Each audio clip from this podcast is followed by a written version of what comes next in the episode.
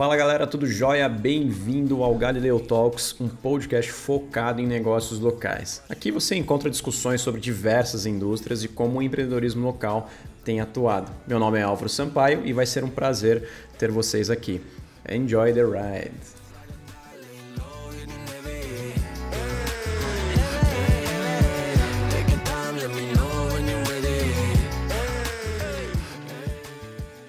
No bate-papo de hoje, iremos conhecer a Marina Fabres, apresentadora e influenciadora digital do Nicho Country. Marina também atua nos principais rodeios do Brasil e carrega consigo uma fé inabalável, acompanhada de uma autenticidade única. Natural de uma família italiana no interior de São Paulo, Marina quebra barreiras desde muito cedo. Tenho certeza que irão gostar do nosso papo e bora para o episódio.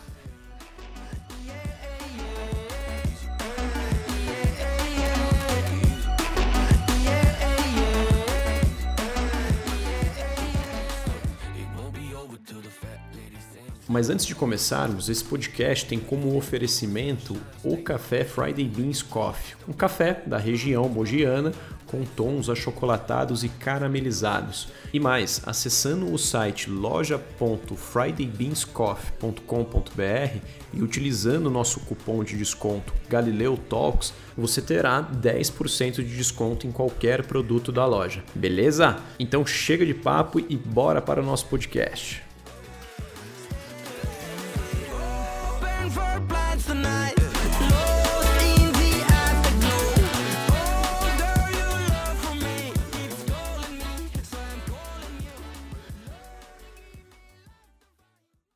Fala galera, tudo bem? Álvaro Sampaio aqui, eu sou o fundador do Galileu Talks e hoje a gente tem uma convidada para lá de especial, numa indústria super diferente, que eu tenho certeza que não só eu, mas todos que nos ouvem ali vão aprender bastante.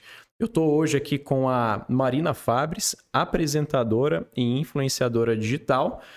E, cara, super prazer ter você aqui, né? Eu tenho certeza que vai ser super rico o nosso bate-papo, né? Vai ser bem fluido. E antes de contar, eventualmente, ali quem que é a Marina Fabres, né? Apresentadora e influenciadora hoje, acho que é bacana a gente conhecer toda a sua trajetória e esse processo de construção, né? E aí, Mar, tudo bem? Como vai? Tudo bem, muito prazer. Um prazer, aliás, estar aqui com você, Álvaro. É na minha cidade, né? Cidade que eu nasci, moro em Santo Antônio do Jardim, mas nasci em Pinhal, sou pinhalense de coração.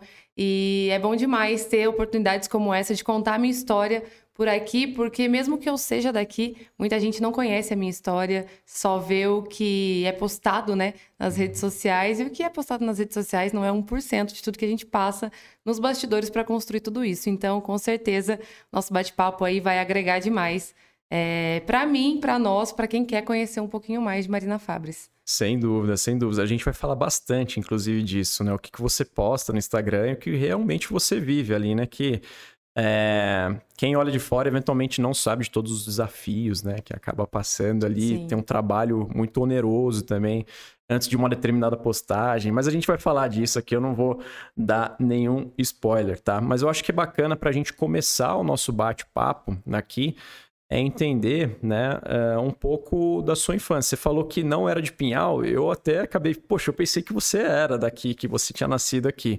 Mas na realidade, então, você não nasceu em Espírito Santo Pinhal. Nasci. Nasceu... Eu nasci ah. aqui, mas uhum. eu sempre morei em Santo Antônio de Jardim. É porque, na verdade, Santo Antônio de Jardim não tem hospital, né? Ah, então, certo. a maioria da galera de lá nasceu aqui ou em São João da Boa Vista. É, jardinense mesmo é o pessoal mais antigo, né? Que nascia de parteira e tal. Ou, e de coração, jardinense, porque mora em Santo Antônio de Jardim, mas nascer em Santo Antônio de Jardim, acho que a minha geração quase ninguém, porque não tem hospital. Entendi, entendi. Para a galera que está escutando a gente aqui, que não é da região, o Santo Antônio de Jardim é a nossa cidade vizinha aqui, de Espírito Santo Pinhal, né? Isso. E fica no estado de Minas ou é São Paulo? É São Paulo, é a última de São Paulo, só que é uma cidadezinha muito pequenininha, né? Tem em torno de 6 mil habitantes e faz divisa com Andradas, que já é sul de Minas. Então é bem pequenininha ali. Por onde eu ando, inclusive, eu falo Santo Antônio de Jardim, faço questão de levar o nome da minha cidade, mas eu tenho que dar referências como São João da Boa Vista, porque Pinhal também não é muito conhecido, né? Uhum. É, e até às vezes Campinas, Jaguariúna, porque a galera é, longe daqui dificilmente conhece. Eu fico brincando, pessoal, que eu sou bairrista aqui, mas eu acho que a Marina é até mais do que eu, tá? Então, eu sempre vejo suas postagens, né, ou na internet e tudo mais, falando da cidade que é, você fala de Pinhal, né? Mas também você fala bastante ali de Santo Antônio do Jardim. Então você nasceu em Pinhal, porque o Santo Antônio do Jardim não tinha hospital, né? Isso. Mas depois passou toda a sua infância ali é, em Santo Antônio do Jardim, que era Sim. onde a sua família é, está, né? E estava naquela época, né? Sim, isso mesmo. Entendi. E você cresceu lá, certo? Sim, cresci lá. Na uhum. verdade, uhum. eu moro até hoje onde eu fui criada, né? É, o sítio da minha família, inclusive, tem uma história bem bacana, que a casa que o meu avô mora tem mais de 200 anos. É, do lado da minha casa ali, a gente mora no mesmo sítio. Na verdade, foi nascendo filho, neto, foi construindo tudo ali. Então, é uma grande comunidade ali da nossa família. É, mas a casa que meu avô mora até hoje foi construída por meus tatataravós, nem sei te falar exatamente, que vieram da Itália e construíram. Foi uma das primeiras casas construídas no município de Santo Antônio do Jardim, entendeu? E, e, moraram mais de 50 pessoas naquela casa, então tem toda uma história ali, sabe? Uhum. É, que inclusive vai vir até os tempos atuais, a história que começou naquela época, que eu vou te contando aos poucos. Mas eu fui criada ali, fui criada no sítio, é, que é de onde vem a minha raiz sertaneja também. Sempre fui criada nesse meio, meio de bicho, de cavalo, de vaca, de boi, é, de mato. Então é minha essência, é o que eu amo, sabe? Amo viajar esse Brasilzão, mas eu amo estar ali também, é a simplicidade que tudo ali representa, é a minha família. É... Eu falo, inclusive, Álvaro, que eu quero rodar o mundo inteiro, sabe? Eu quero conhecer o mundo inteiro, mas eu jamais quero esquecer do meu quintal. Porque quando a gente valoriza as nossas raízes, é que tudo flui, tudo acontece, sabe? Uhum. A essência não mente, quem tem história não mente. E quero levar essa Marina antes eu até costumo brincar. Eu quero levar a Marina, não só a Marina Fabres, porque hoje é a Marina Fabres, né? É a vitrine, ah, Marina Fabres, Marina Fabres. Mas a Marina que pouquíssimas pessoas conhecem, eu quero levar por onde eu for. Cara, é super legal você falar isso, né? No sentido de, cara, eu tenho a ambição de voar cada vez mais alto, né? Sim. né? Mas eu nunca vou esquecer da onde eu vim, né? Eu sempre vou levar essas raízes e valores construídos, né? E por falar em valores, né? Você falou que, poxa, eu nasci ali, fui, aliás, nasci em Pinhal, mas eu fui uh, sendo criada no sítio, né? E tudo mais Sim. da minha família. Cara, eu queria entender um pouco dessa sua infância lá, né? Porque não é todo mundo ali que, que nem você falou, nasce no meio dos bichos, né? Poxa, anda, sei lá, é, é, anda a cavalo, né? Tem Sim. as galinhas ali e tudo mais. Exatamente. É, cara, como que funcionava? Você ajudava no dia a dia ali do sítio, no sentido de, poxa, preciso de um alface, eu vou ali na, hort na hortinha, alguma coisa nesse sentido? É nessa pegada. Precisa de um uhum. chá, tem um hortelã ali, erva cidreira. A gente sempre foi muito uhum. nessa pegada. Na minha época, ainda tava menos, sabe? Mas esses meus parentes que vieram da Itália plantavam tudo ali. Arroz, feijão, já, foi, já fez vinho ali é, milho, já fez um pouco de tudo, sabe? A única coisa que é até engraçado, porque é a terra do café, a nossa terra aqui, né? A única coisa que a minha família não mexeu muito, não trabalhou muito foi o café. E depois que, que trabalhou nessa, nessas lavouras e tudo mais, veio olaria, na época do meu pai fazia tijolo ali. Uhum. Eu, eu tenho muita memória afetiva disso, sabe? Do olaria ali. É, fui criada nisso, com até com as crianças que moravam ali dos funcionários, sabe? Dos colaboradores. E foi uma infância muito feliz, sabe? Eu estudei no Jaguari, que é uma escola que também é referência de educação no estado de São Paulo. E eu tenho o privilégio de falar que é do lado da minha casa, ali na roça também a escola. Entendeu? Era referência de nota, de tudo. Estudei ali. E bom, sobre minha infância, vou contar um pouquinho mais. Uhum. É, meus, eu tenho irmãos gêmeos, mais velhos, de 34 anos. Então, eu fui a, a segunda, né? Porque os dois vieram de uma vez. Fui a segunda filha ali. Quando eu nasci, meus irmãos já tinham sete anos. Então, fui a menininha ali e tal. Só que eu, eu agradeço muito meus pais por tudo, mas eu nunca fui mimada, sabe, Álvaro? Eu sempre tive que correr muito atrás de tudo que eu quis desde de criança. E eu sempre fui uma criança muito crítica, muito ambiciosa, talvez, e muito tipo. Se eu não concordasse com aquilo, eu não aceitava aquilo e, e ir atrás, sabe? Tanto em casa quanto é, na, na escola e tudo mais. E aí, depois de sete anos, também veio minha irmã, que hoje tem 19. Então, nós somos sete anos de diferença. Foi tudo muito diferente ali. Eu tinha minhas primas e tal. E a gente foi criado nesse âmbito de cavalo e tudo mais. Minha família é sempre muito unida, sabe? Tem brigas, tem tudo, como toda família tem, mas sempre muito unida. Não podia ficar uma pessoa doente, por exemplo, no hospital, que a gente estava todo mundo junto lá na porta do hospital. Parecia até cigano, sabe? É, é muito italiano isso, muito né? italiano, italiano, sempre foi cara, muito isso, sabe? É tipo, super junto, né? Natal, Ano Novo, almoço para 60, 70, 100 pessoas, sabe? Era uma coisa muito doida. Caramba. Infelizmente, essas coisas vão se perdendo ao longo do tempo, nos dias de hoje, né? Mas, enfim, é, quando eu comecei escola e tudo mais, eu sempre gostei de aparecer. Acho que não tem outra palavra, sabe? Sempre fui fuçada assim, queria participar de sarau, participar de competição, jogar bola. Não sabia jogar bola, mas eu jogava. Eu fazia parte do time que viajava, sabe? Grêmio, é, vôlei. Grêmio estudantil chegou Grêmio estudantil também, né? eu era oradora, gostava de falar. é, já tive uma banda cover do RBD, não sei se você lembra Nossa, dessa claro. época. Quem não lembra do RBD? Eu era Roberta, prazer. Inclusive com minhas melhores amigas, uma delas casou nesse sábado, a gente tem mais de 20 anos de amizade.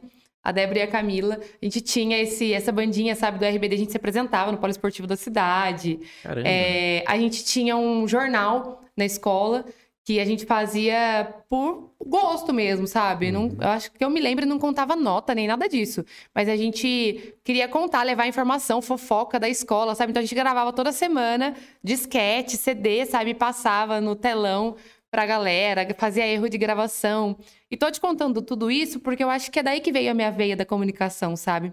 Eu não imaginava o que eu queria ser, Álvaro. Se eu falasse que eu já sonhava em ser apresentadora ou influenciadora digital, zero. Nem nunca passou pela minha cabeça isso na infância, na adolescência, nem na juventude.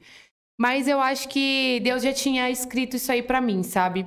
Hoje eu olho para trás e vejo a minha veia da comunicação começou ali. Eu já estava vivendo o que Deus tinha escrito para mim desde a escola, desde a infância, é, que eu queria estar tá com o microfone na mão, eu queria estar tá num palco, eu queria estar, tá, sabe? E... Foram pequenas ações genuínas, experiências genuínas, né? Exatamente. Você não tinha aquele propósito, ah, vou fazer isso porque lá na frente eu vou virar aquilo, né? Na realidade, você só fazia porque gostava. E daí. Exatamente. É, foi um, uma sementinha, eventualmente, que foi plantada ali para você pregar os valores e até o tipo de atividade que você faz Exato. hoje. Exato. E né? eu acho que isso explica muito, sabe? De tudo que vem acontecendo na minha vida e explica muito de tudo ter acontecido tão naturalmente. Porque tudo que aconteceu na minha vida até hoje foi sem pretensão sabe? É lógico que depois que as coisas começaram a acontecer, eu estudo, eu trabalho demais. Só que tudo aconteceu sem pretensão, foi natural e eu fui abraçando as oportunidades. E eu fui tudo muito contra todas as, as possibilidades, expectativas e perspectivas, porque a minha família, como já deve, você já deve ter percebido, é muito sertaneja, muito tradicional, sabe? Cabeça fechada mesmo, sempre foi. Então, desde criança, eu bati o pé lá, não com falta de educação nem nada disso, mas bati o pé porque eu falava, mãe, quero uma coisa. Não, se ela não acreditasse naquilo, ela não, ela não entendeu? Não comprava a minha ideia. E se questão financeira, se eu quisesse muito alguma coisa, um celular, alguma coisa, quando eu era mais adolescente já, é... ela não comprava para mim, até porque não tinha grana, sabe? Então, eu dava um jeito, eu juntava dinheiro e a gente tá, vai falar de empreendedorismo, né? Eu dava um jeito, sabe? Eu falava assim, ai, mãe, me dá dinheiro para comprar um sorvete. Eu não comprava sorvete, ia juntando dinheiro, sabe? Era nessa vibe até eu conseguir comprar o que eu queria. Sempre, sempre fui dessa forma, assim, desde criança. Eu acho que isso explica muito de quem eu sou hoje. Cara, e essa educação é animal, assim, no meu ponto de vista, porque é, Poxa, os seus pais poderiam lá. Ah, o que, que você quer comprar? Quer comprar um celular? Naquela época devia ser aquele celular flip, né? O tijolão, Nokia, não, né? Não, era nem disso. Era uma. Apesar que o primeiro que eu tive aquele Nokia que acendia a lanterninha, você lembra? Lembro. Eu não lembro. consegui comprar, porque era tipo. Devia custar o quê? 100, 200 reais, mas era muito dinheiro naquela época. Exato. Então exato. eu lembro que minha tia que me deu, dividiu um monte de vezes, porque eu fiquei. Eu era bem lombriguenta, sabe? Então eu ficava doente por causa das coisas. Mas eu acho animal essa, edu... essa educação, porque assim, poxa, se você pedisse pros seus pais, cara, eles dariam um jeito ali de fazer uma vaquinha e eventualmente te dar, um, por exemplo, um celular, né? Sim. Mas também do lado deles falou, cara, beleza, se você quiser, então você vai ter que correr atrás das Sim. coisas. Daí você se sentia provocada, né, de realmente fazer as suas coisas ali, Exatamente. juntar esse dinheiro e aí sim comprar alguma coisa, né? Isso é animal. Você falou de empreendedorismo, né? E é, eu sei que a sua família tem um restaurante, sim. né? Que eu já comi já lá delicioso. Já eu preciso ir mais vezes, inclusive. Obrigada. A última vez eu tentei pescar um peixe lá, não consegui. Daí veio uma criança, devia ter uns seis anos de idade, em menos de dois minutos Deve ele pescou. meu sobrinho, porque é, ele, ele é... pescou um peixe em menos de dois minutos, cara, do meu lado. Eu fiquei tipo super bravo assim, sabe? Mas super bravo comigo mesmo, né? Mas eu queria entender um pouco da onde que veio a história do restaurante, né? Como que ele foi construído, né? E eventualmente até linkando com esse dia a dia e esse, essa infância sua, você ajudava também a sua família ali, seja na comunicação ou eventualmente é, na organização, eventos e tudo mais. Né? Como que funcionava? É, você fazia parte do dia a dia também Sim. no restaurante? Na verdade, vem daquela outra história que eu te falei do olaria. A gente tinha o meu pai, né? Trabalhava com olaria ali, fabricação de tijolos. E a minha família, eu acho que uma palavra que define muito lá em casa, todo mundo, é resiliência, sabe? A gente sempre teve que se reinventar. E quando eu tinha sete anos, indo embora da missa de Rosa Mística aqui de Pinhal, a gente sofreu um acidente. Estávamos eu, minha tia, minha avó e minha prima. Minha avó veio a falecer nesse acidente, sabe? E minha avó era meio que a rocha da família, sabe? O ponto de Porto Seguro, ponto de equilíbrio. E as coisas já não estavam muito boas. Depois que minha avó faleceu, pioraram. Começou a dar muito, tipo, dar muito errado o, olaria mesmo, o negócio, não estava dando certo, não estava é, suprindo as necessidades. E meu pai procurou é, ali um, um jeito de inovar. Meu pai não tinha dinheiro e era a única fonte de renda era o olaria. E o, o meu tio e minha tia trabalhavam já, tinham outros empregos, sabe? É, viviam bem e tal. E meu pai tinha vontade já de abrir um restaurante, sabe? Sempre falava disso. Aí um dia sentado lá na área da casa do meu avô, um tempo depois, acho que foi dois, três anos depois que minha avó faleceu, dois anos eu acho. É... Eles sentados lá, vamos abrir um restaurante. Vamos. E foi assim, sabe? É, meu pai entrou com a mão de obra, que era a única coisa que ele podia oferecer naquele momento. Meu tio e minha tia, que já trabalhavam, entraram com a parte financeira e tal. No, no, início eles eram sócios. E assim foi. Graças a Deus foi um sucesso a inauguração, sabe? Acho que era uma coisa muito nova na região nossa. Uhum. Não tinha. É, eu lembro que eu era muito novinha, eu tinha uns 10 anos.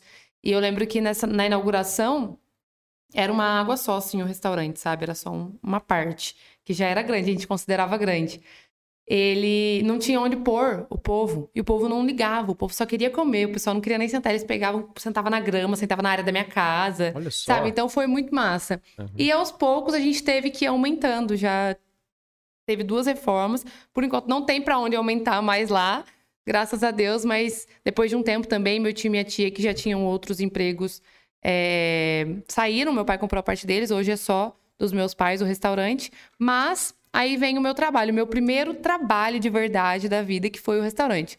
No início eu ajudava, né? Criança e tal, ajudava, fazer uma coisinha ou outra ali. Eu lembro que tinha as festas. No início, era, quando eu era mais novinha, era menos. Mas aí eu tinha uns 15, 16 anos, começou a ter evento mesmo, sabe? Evento sertanejo e tal. Na época, Mardedé, Diego Rafael. Ah, era lá muito no restaurante, forte. os é, eventos no restaurante. Sim, era muito uhum. forte aqui e tal. E eu lembro que eu comecei a ajudar muito, sabe? Meus pais. Até um momento que eu que estava organizando esses eventos. Entendeu? Quando eu entrei na faculdade, inclusive, a minha faculdade foi para voltada para o restaurante mesmo, sabe? É, eu, eu tava meio que tomando frente dos eventos, organizando, sabe? Os eventos, fazendo contratação e tal. E aí que foi o meu contato mais forte com o público. Não só nos eventos, porque eu trabalhava no caixa do restaurante. Então você já tem um contato muito ali, né? E uhum. cliente tem cliente de todo do jeito. Então é. a gente aprende a lidar muito com o público ali, num restaurante. E os eventos mais ainda. E eu fui pegando essa veia de trabalhar com artista e tudo mais, mesmo que regionais, você já vai tendo uma noção, né? Uma pegada. Eu acabei, eu fiz Mike Lian, eu fiz Caio César e Diego, que era bem forte também na época. Então já eram artistas é, mais nível nacional que foram me dando muito um norte, sabe? E eu, fi, eu quando eu fui prestar vestibular, eu prestei de direito, porque eu gostava muito de ler. Uhum. Eu era muito de redação, sabe? Eu amava fazer redação. Ganhei umas medalhas na escola por conta disso. E e prestei publicidade, que eu gostava. Só que acabei fazendo administração. A hora que eu fui fazer a matrícula, eu falei, ah, pode mudar? Pode. Ah, então vou fazer administração por causa do restaurante, que o restaurante está precisando disso. E fiz administração, não me arrependo, eu acho que é um curso base muito bom, que é, abrange um pouco de tudo. Inclusive, eu acho que toda pessoa deveria fazer administração antes de qualquer curso, principalmente nossos políticos. Concordo. E, enfim, me deu uma base muito boa, me abriu um leque de possibilidades na mente, assim. Foi muito bom para o restaurante e para mim. É, então, eu acho que a minha, minha relação com o restaurante, eu sou muito grata pelos meus pais, sabe, em terem, terem tido coragem, porque eles com uma cabeça fechada. Em Santo Antônio de Jardim, uma cidade pequena, que nunca teve. Um, o, o trabalhador ali, sinceramente, nunca teve apoio, sabe, Álvaro? Uhum. É, de política e tudo mais. Então, eu acho que eles tiveram muita coragem. Ele, meus tios, de abrir um restaurante ali na roça, uma cidade de 5 mil habitantes, 6 mil habitantes, é, para, enfim, e contra tudo também. Acho que foi, eu agradeço, sou grata pela coragem que eles tiveram, porque o restaurante foi o meu primeiro contato com o público, meu tra primeiro trabalho de verdade, mesmo que eu não tinha salário, porque quando você trabalha com a família, você não tem salário, né? É verdade. É tipo, você vai É. Uhum. contornando ali, mas enfim, foi muito bom, me, me agregou muito como pessoa e como profissional. E, e na faculdade as coisas começaram a acontecer melhores também, sabe? Uhum. E foram eventos grandes, né, Omar? Eu lembro que é, é óbvio que é um, é um processo gradual, né? É, poxa, vamos fazer o primeiro evento aqui, daí ele vai crescendo aos poucos e tudo mais. Mas eu lembro uma vez que eu fui numa festa lá no Tuia mesmo. E o Tuia é o nome do restaurante, tá, pessoal? Não sei se a É. gente falou já. Acho que não Tuia, ainda. Tuia Véia, né? Tuia Véia. Eu vou te perguntar por que do nome, inclusive, Sim. depois, tá? Mas eu lembro que eu fui no Tuia Véia, né, e tudo mais. E, cara, tinha uma. Tinha um monte de gente. Eu falei, nossa, cara, como assim? Daí eu tava. A gente tava até um pouco espremido no restaurante e tudo mais. Sim. Falei, caramba, cara, que coisa legal, porque é, fica na roça, que nem você falou, né? Não é algo tão acessível, a gente não pega o carro e é, daqui Não. dois minutos a gente tá lá, Sim. né? Não é tão longe também, é, é, enfim, dá pra chegar até lá. Mas, ao mesmo tempo, eu falei, poxa, a galera gosta daqui, né? Sim. Gosta desse ambiente e tudo mais. E um desafio mega grande pra você, porque é muito grande pra você. Porque eventos, cara, e eu já tive algumas experiências com eventos já, muito desafiador, né? Sim. Porque tem uma volatilidade muito alta. Às vezes você faz um evento que não dá muito certo, né? E ele machuca, né? No financeiro. Às vezes você dá um evento também que dá muito certo, daí, opa, peraí, caiu um dinheiro, o que que eu vou fazer com isso e tudo mais? Então, fora as, as entrelinhas ali, as variáveis, né? A banda, é a bebida, é toda a estrutura. Detalhes, né? Tinha um, tinha um nível de detalhamento muito alto, né? Eu acho Sim. que a administração também te ajudou a isso, né? Sim. E você se provocou, putz, eu acho que faz sentido também, né? Fazer uma faculdade nessa linha e tudo mais, né? Com certeza. E essa questão de pessoas. O mais interessante é que hoje em dia, eu faz tempo que eu não faço evento por causa da pandemia, né? Vou fazer o próximo dia 4 de setembro. Mas eu fazia duas, três vezes por ano, tava fazendo antes, eu fazia todo mês. Mas aí eu priorizei eventos particulares, casamento, aniversário e evento público eu tava fazendo menos. Que é mais interessante pra mim um evento particular, mais garantido, menos dor de cabeça. Uhum. Então, mas eu gosto, sabe? A gente gosta de fazer. Nossas cavalgadas, por exemplo, tá indo pra nona edição, que acontece dia 4 de setembro.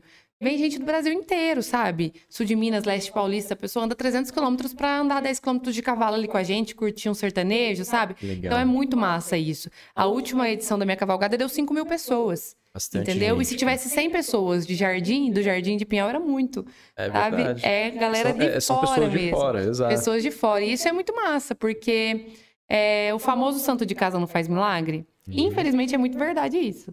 Infelizmente é muito verdade. Mas o importante é que sempre tem quem valoriza. E vou te responder a questão do nome, do Tuia. Véia. Por que Tuia Véia? Fala aí. Vou te contar, lembra dos meus parentes da Itália que vieram? Uhum, Eles certo. construíram a casa e uma tuia, Uhum. que é uma tulha, né? Que Que é, um, guarda. que é uma tuia, desculpa. É, um, é, um, é um, uma casinha Uhum. pra você guardar o milho, o café, o, Ah, tá. o um ranchinho, entendeu? Uhum. O milho, o café, o, o vinho, o que você produzir ali, você guarda na tuia, Um espaço entendeu? de estoque, né? Exato. De estocagem tudo mais. E quando foi destruída, a- porque o Laria tinha forno, tinha as casas, o pessoal morava, teve que derrubar tudo para fazer o restaurante. Uhum. A única coisa que não foi derrubada de- de- daquela época foi a tuia. E o restaurante saiu a partir da tuia, foi construído a partir da tuia. O meu bar lá é a tuia, entendeu? E tinha um alambique também. Hoje em dia meu pai não faz mais pinga. Uhum. Mas a tuia ali era o alambique, tá? O bar é a tuia, entendeu? Que os meus parentes da Itália que construíram. Então, meu pai que deu o nome, inclusive, no começo nós achamos, você tá doido? Que isso? O pessoal vai achar ridículo e tal, mas foi muito massa, porque uma coisa é, personalidade, né? Eu achei muito autêntico. Tu e a véia tem toda uma história por trás. Todo um símbolo, De todo exato, um é símbolo, autêntico. entendeu? De toda a família, da história, de onde a gente veio, do que significa ali, quantas pessoas já passaram por ali, parentes já moraram ali, entendeu? E a nossa família também está sendo construída, neto, bisneto. Então tem toda uma história. Caramba, que legal. Cara, parabéns, né? Por essa já essa fase da vida sua aí, super Sim. bacana. Eu não conhecia nos detalhes e tudo mais. Deixa eu te perguntar, voltando um pouquinho então, você começando a faculdade, né? Você já estava com seus 18 anos, já estava tocando os eventos lá no restaurante, né? Ajudando também, não só os eventos, mas também toda a operação ali da, do restaurante. E é, a gente vai chegar lá nos detalhes e tudo mais, né? Nesse momento, você tinha 18 anos, era o quê? 2000 e... 2000... 2000 Ó, eu me formei em 2017. 16, 14... Eu entrei na faculdade em 2000. 2015. 2015. É, vamos pegar aqui o. Você já se pensava nesse momento no sentido de, cara, como que eu amplio esse poder de comunicação que eu quero, né? E tudo mais. Você já se pensava nesse momento ou foi. O que eu quero che- chegar, né? Minha pergunta é. Você tinha algumas provocações nesse momento na sua vida, né? Para você virar o que você se tornou hoje? Ou é, foi em algum outro momento na sua vida nesse período da faculdade também? Na verdade, eu tive provocações na minha mente a vida inteira, sabe? Uhum. Eu sempre vivi ali e tal, gostava muito, sempre gostei da minha vida ali. É, só que eu nunca me imaginei vivendo a vida inteira ali. Eu sempre quis algo maior pra mim e eu não sabia o que era. Sinceramente, eu não imaginava o que era, mas eu sempre me vi. lon- Me vi, tipo, longe, sabe? Fazendo alguma coisa que fizesse a diferença. Eu- meu propósito sempre foi fazer a diferença na vida das pessoas. Álvaro, eu queria de alguma forma atingir positivamente as pessoas, sabe? Então, desde a escola e tal, eu buscava fazer é, al- algum projeto, alguma coisa que fizesse bem ali, o bem ali, sabe? Campanha e tudo mais. Sempre gostava de participar disso. E me via longe dali. Quando eu entrei na faculdade, não tinha pretensão nenhuma. É, a minha única pretensão com a faculdade mesmo era ampliar os negócios do restaurante crescer ali. Como restaurante mesmo, entendeu? Como evento e tudo mais. Em 2017, que eu me formei, eu me lembro que começou. Eu não lembro exatamente quando eu entrei no Instagram, sabe? Mas quando começou essa folha de. Na verdade, Orkut. Orkut, Facebook, Nossa, Instagram. eu lembro, Orkut, sempre aham. gostei, tipo, de tirar muita foto, de postar muita foto. Uhum. Sempre gostei disso, foto, vídeo. Então eu fazia isso, inclusive eu contratava fotógrafo, sabe? Minha mãe Uhum. ficava doida. Pagava fotógrafo pra tirar foto minha pra eu postar no Instagram. Tipo, Uhum. foto minha, sabe? Sempre gostei disso. E fazia uns ensaios e tal. E eu não sei se você lembra, no, no Facebook tinha umas comunidades. Aí tinha, tipo, as brutas Tinha. também amam, sertanejo Brasil, Tem não sei o quê. Ah, Não sei se eram exatamente esses nomes, mas elas pegavam as minhas fotos e repostavam. Foi daí que eu comecei a ganhar seguidores e o pessoal pedir pra fazer amizade no Facebook inicialmente, entendeu? uhum. Então eu lembro que eu tinha, tipo, muito amigo no Facebook, o pessoal já ficava. Sabe, que era, tipo, 4, 5 mil amigos no Facebook. O pessoal falava assim: Nossa, de onde você conhece esse povo? Eu falei: Não, eu não conheço. Eles que me conhecem. E, cara, de uma maneira mega involuntária, assim, genuína, vamos Exato, falar assim, né? exato. Sem, no bom sentido, maldade, né? Porque é, hoje, putz, você tem toda uma ciência, né? Dos algoritmos, Sim, das redes sim. sociais tudo mais. Eu tinha zero noção. É, o que você fez, cara, vou tirar algumas fotos aqui com o fotógrafo, é, eu- eu uso o Facebook ali e vou ver no que vai dar, né? E tudo- Aliás, eles repostavam as suas fotos, repostavam, né? eles pegavam Nessas e repostavam. E aí colocavam frase em cima, sabe? O que fazia as pessoas compartilhar. Uhum. Então eu já cheguei em lugar na região, sabe? Porque desde nova também, a partir do momento que minha mãe começou a deixar eu sair de casa, eu ia atrás de rodeio, sabe? Andava longe atrás de rodeio. O Vinagrinho, que é o meu amigo aqui de Pinhal, locutor também, tem 30 anos de rodeio, sempre me convidou, o Gé e tal. Eu ia, sabe? Mas pra passear era meu hobby. Rodeio era o que eu gostava de fazer ali no final de semana. Então, às vezes, eu já cheguei a ouvir, ah, eu te conheço e tal, de tal lugar. Tanto é que eu não lembro se foi, acho que foi 2018. Eu tava em Barretos com os meus amigos, Dorta tava junto, inclusive, e tal. A gente tava tomando uma, nem. Eu não sabia o que era isso de influência digital, zero. Uma menina chegou e pediu pra tirar foto comigo. Todo mundo começou a rir. Eu falei, nossa, não é possível. Aí eu falei, moça, tá, eu tiro, mas por quê? Ai, você é referência no meu bairro, a gente te segue e tal, te acompanha. e não sei o que, tal página, te posta sempre é, referência dos seus looks e tal. Então, naquela época, sabe, foi muito doido. Aquilo, eu não me esqueço. Isso 2018, né, você tá falando. Eu acho que foi 2018. Caramba, é, foi 2018. o mato estava muito alto ainda, né? A não, foi 2017, sabe? Porque 2018 eu já estava trabalhando com internet. Foi Entendi. 2017 isso, uhum. sabe? E a menina chama Bianca, eu nunca me esqueci dela. Ela me segue até hoje no, no Instagram. E foi muito massa, sabe? Eu falei, não é possível, gente. Todo mundo rachou o bico de rir, não é possível, é. tal, não sei o quê. Mas, cara, nesse momento deve ter plantado alguma sementinha não, em você. Sim, sabe? Só que meio que. E, na verdade, já estava acontecendo involuntariamente hum. e eu não estava percebendo, sabe? Porque eu nunca fui muito ligada a blog, a YouTube, nunca fui de assistir, sabe? Uhum. Sinceramente. E não seguia ninguém, tipo, famosão, blogueiro, assim, zero. Eu seguia, tipo, algum ator, alguma coisa, que eu era noveleira, mas de blogueira e tal, de acompanhar a vida, lifestyle, zero, não, não seguia. Então eu fiquei, sabe, quando as coisas começaram a acontecer, eu fiquei meio perdida até. Porque eu falei, como faz, será? Mas eu já estava fazendo involuntariamente. Porque, por exemplo, quando começou o Instagram. Assim que começou, eu entrei no Instagram, né? Tal, postava tudo. Antes não tinha um story, só, era só feed. Então, tudo que eu fazia, eu postava no feed. Tava chupando um sorvete, eu tirava foto do sorvete e postava uhum. no feed. Então, postava, postava, postava. E eu me lembro que eu postei algum sapato, alguma coisa. As, na verdade, tudo que eu usava, roupa e tudo mais, eu postava. É, as pessoas perguntavam de onde era, eu falava e as lojas começaram a vender involuntário também, sabe? Não era uma coisa de divulgação, porque eu nem sabia o que era isso. Uhum. Até que o Marcelo Michel, aqui de Pinhal, me procurou e falou: Má, você não quer tirar umas fotos pra loja e tal? Você ser tipo a garota propaganda, influenciadora mesmo da loja. Eu falei: será, meu Deus? Vamos lá. Aí eu falei: então tá, vambora. É, peguei, aceitei o convite dele, aceitei o desafio.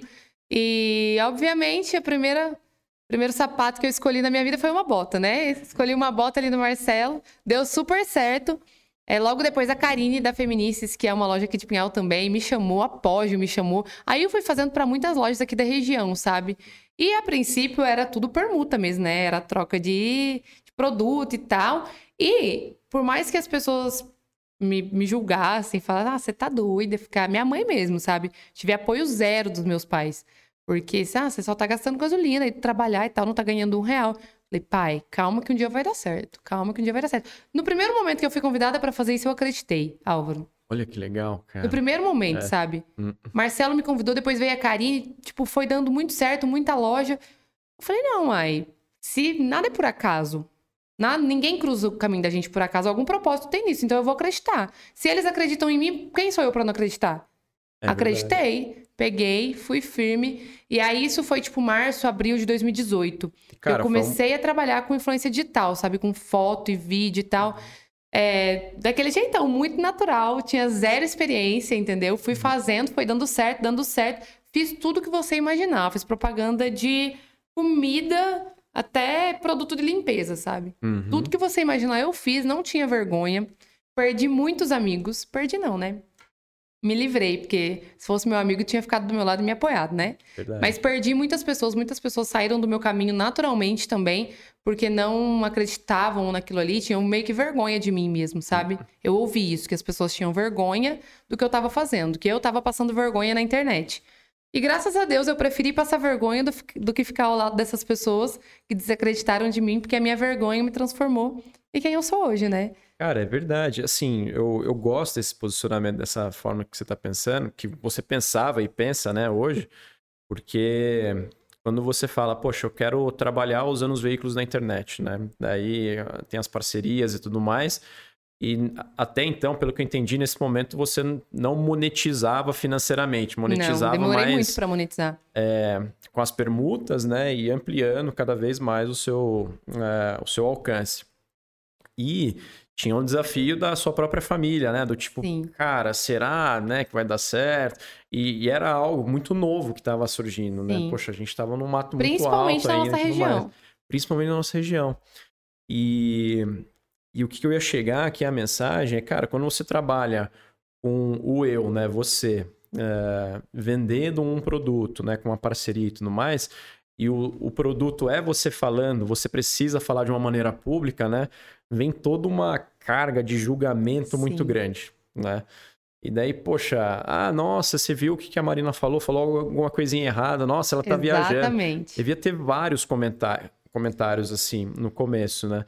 E daí, putz, você precisa ter uma estrutura muito forte para se blindar disso na sua cabeça, né? No tipo, cara, beleza, você tá falando mal de mim, eu vou continuar meu trabalho porque eu sei que vai dar certo, né? A, a bola vai seguir e eu vou me livrar de você. Você falou essa palavra, Sim. né? Na verdade, não perdi os amigos, né? Eu me livrei e tudo mais. E realmente tem esse conflito. É a mensagem que eu quero passar, porque eu imagino que você enfrenta isso até hoje também, né? Porque tem. Enfrento. E infelizmente não é tão fácil quanto parece. Ah, vou simplesmente ignorar. Não. Eu fiquei doente, sabe? Eu cheguei a ficar doente. Uma coisa que eu nunca tinha passado na minha vida. E eu acho que eu nunca falei disso também, tão abertamente. Mas eu fiquei doente no sentido emocional. Eu fiquei com uma. Era. A, o, o físico que que transcendeu foi a dor de cabeça. Eu tinha uma dor de cabeça insuportável, que eu não conseguia fazer nada. Dormir, comer nada. E fiz um milhão de exames. Graças a Deus não era nada assim. Mas o médico falou: minha filha, isso é emocional. Enquanto você não cuidar do seu emocional, você não vai ficar bem. Essa dor de uhum. cabeça é puramente emocional. Então eu tive que me cuidar, melhorar minha espiritualidade, sabe? Tive que fazer cuidar mais de mim mesmo para conseguir superar isso, mas como eu disse, é, eu não desacreditei do meu trabalho ali, que até então eu estava levando sério, obviamente, só que eu não tinha dimensão do que era, sabe? Não tinha dimensão. Aí isso foi março, abril. Aí foi acontecendo, maio, junho, julho, agosto. Foi. Agosto chegou rodeio, Barretos. Festa do Peão de Barretos, o mais esperado, o mais amado. Amo, inclusive, né? Todo ano a gente ia e tal, ficava. Até então, inclusive, uma curiosidade, meu Instagram era fechado, eu não queria abrir meu Instagram. E aí o pessoal ficava, Marina, você tem que abrir seu trabalho agora, você tem que abrir. E eu, não, não vou abrir. Chegamos em Barretos, primeiro dia, levei uma mala, tudo de roupa de parceria e tal, para ir postando. Aí tinha uma marca que, inclusive, eu fiz muito isso e faço até hoje. Por exemplo, tem uma marca que eu quero chamar atenção. E ela não me deu nada, sabe? Às vezes eu comprei e tal. Nesse eu ganhei um sorteio da camiseta. Era da Tuff. Hoje eu sou amigo do. Eu sou uhum. amiga do cara da Tuff. Mas eu lembro que eu queria chamar a atenção deles. Peguei e postei como se fosse um recebido e tal, lá em Barreto, sabe? Então bombou. E aí o cara me notou e, sabe, foi muito massa. Hoje eu sou amiga dele. Mas enfim, onde eu quero chegar? Aí o Dorta que falou para mim, Marina, abre esse Instagram, coloca umas hashtags, você vai ver. Abri o Instagram, coloquei umas, umas hashtags, pá, Estourou, ganhei 4 mil seguidores em Barretos. Caramba. E, tipo, pra mim em era Barretos, muita coisa. É um evento do quê? Duas semanas? 13 dias. 13 dias. É, duas, duas semanas. É, né? no total eu ganhei mais ou menos 4 uhum. mil seguidores. Eu lembro Caramba. que eu tava com 6, 7 mil. Uhum. Lá eu bati 10 e vim embora com 11 mil seguidores. E aí eu falei, meu Deus do céu, acho que é isso, hein? E aí eu acho que a minha virada de chave mesmo foi numa roupa que eu usei. Eu falei, ah, eu levei um monte de camisa, um monte de coisa. E eu levei um cropped de estrela, que inclusive era da loja da Karine que eu falei, ah, eu vou usar esse que não é tão country e tal, é mais simples na quarta-feira, deixar camisa e tal pro sábado, né? Álvaro, usei. Essa foto minha rodou, entendeu? Tanto no Face quanto no Instagram. Bombou uhum. a foto, bombou. Era tipo uhum. assim, ó, deu 4 mil curtidas na época, eu tinha 11 mil seguidores, e era muita coisa Sim. isso, sabe? Compartilhamento perdia a conta. E ela vendeu uns 80 croppeds desse, Uou. entendeu? Eu com 11 mil seguidores. Ela vendeu pro Brasil inteiro e ela não vendeu mais porque não tinha, ela não achou nem o pano. Entendeu? Oh.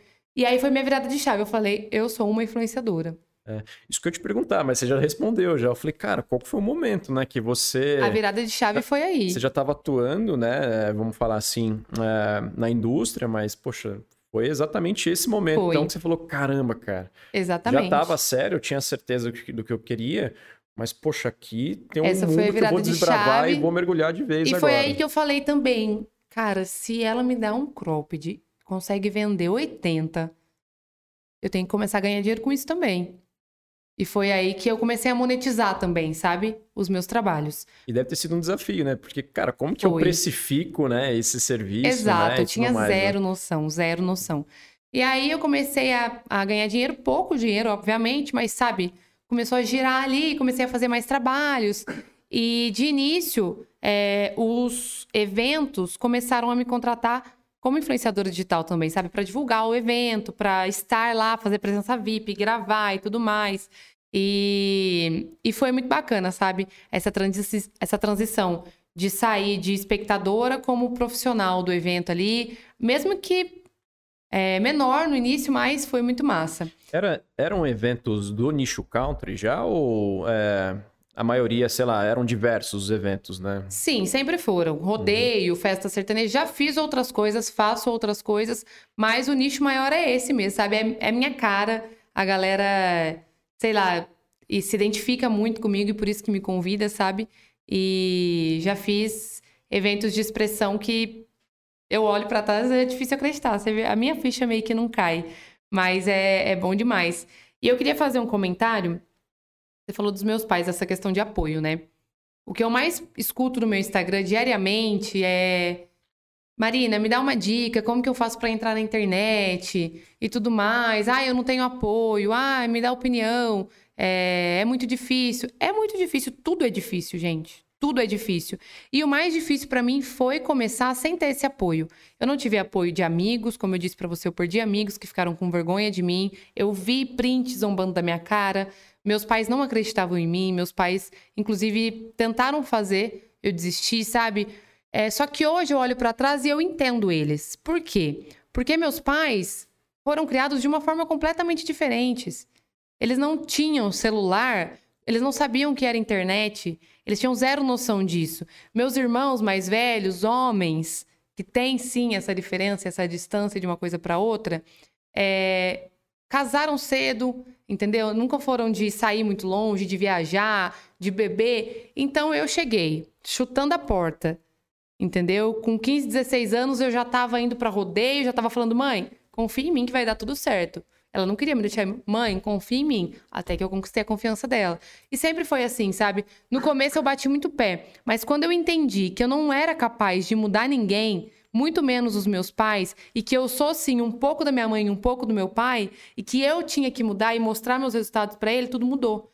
Sabe? A chave virou na minha cabeça e eu comecei a mostrar. É, não falar, mãe, vai dar certo, mãe. Eu fazia dar certo e mostrava, viu, mãe?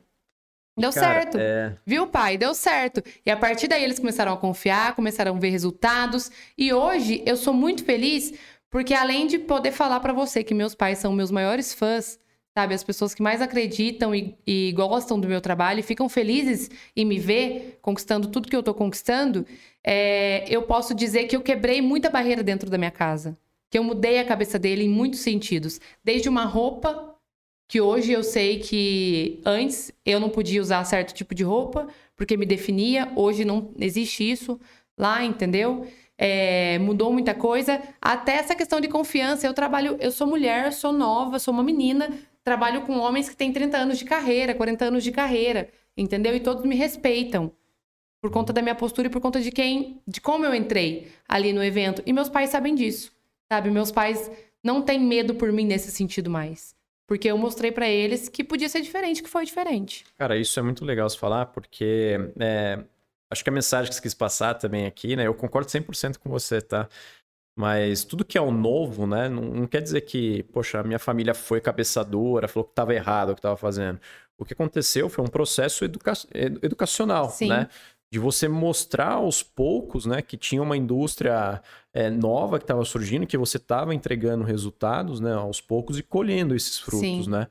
Daí, poxa, quando chega num processo educacional em um determinado nível, aí vira a chavinha até dos próprios pais, os, é, as pessoas que estão em volta da gente, no tipo, cara, faz sentido, né? E isso foi Tudo desde mais. criança, Álvaro. Desculpa te cortar. Não, manda abraço. E isso foi desde criança, porque eu sempre mostrei para ele, sabe, que poderia ser diferente e era diferente. É, tanto a faculdade. Meus pais não queriam que eu fizesse faculdade. Eles acharam que, achavam que era perda de tempo, entendeu? Eu sou a primeira pessoa formada da minha família, entre primos e irmãos. Então, aí eu lembro da minha tia me falando isso na minha, na minha formatura de faculdade. Nossa, Marina, parabéns, eu tô muito feliz. Você é a primeira pessoa formada da nossa família. Então eu fui, eu fiz faculdade sim, eu me formei, eu mostrei para eles que um trabalho diferente poderia dar certo e eu vejo, eu me vejo, sabe, como uma pessoa que mudou muita coisa já e vai mudar a vida da minha família. Hum, e são seus maiores fãs hoje, né? Isso que é legal pra caramba, né? É, Má, vamos pegar então aqui, você, poxa, chegou de Barretos então, né? Teve todo esse esse contexto da. Tirou foto com a moça, né? E depois é, acabou tendo 11 mil lá é, de seguidores, né? Ganhou 4 mil em, em, duas semanas. E daí você fez um processo de precificação, como eu consigo monetizar isso, né? Fora as permutas e tudo mais. E eu imagino que passou, começou uma fase nova ali, né, da sua trajetória, né? E, e, como que foi um pouco dessa sua fase, né? Poxa, eu vou mirar eventos maiores, como que eu vou... É, como que eu entro em contato com algumas pessoas, como que funcionou é, essa etapa da sua vida e, cara, aqui pode até dividir os perrengues, tá? Isso a gente sabe que tem, todo mundo tem seus perrengues e tudo mais, mas eu queria entender um pouco de como foi esse processo construtivo de uma vez na sua cabeça. Olha, consigo monetizar, já tem alguma coisa rodando aqui, né? É, você se perguntava, vou procurar eventos maiores, algumas parcerias, ou isso veio passivamente, né? Veio até você? Como que funcionou esse processo? Na verdade, eu sempre, tipo, abracei todas as oportunidades real, sabe? Ah, eu tenho oportunidade de ir num evento hoje, eu não vou ganhar um real, eu nem vou trabalhar, só que vai ter X pessoas lá, então o network vai ser muito bom. Eu vou, entendeu? Eu sempre abraço essas oportunidades, sempre abracei. Então, isso eu acho que pode ter me aberto muitas portas.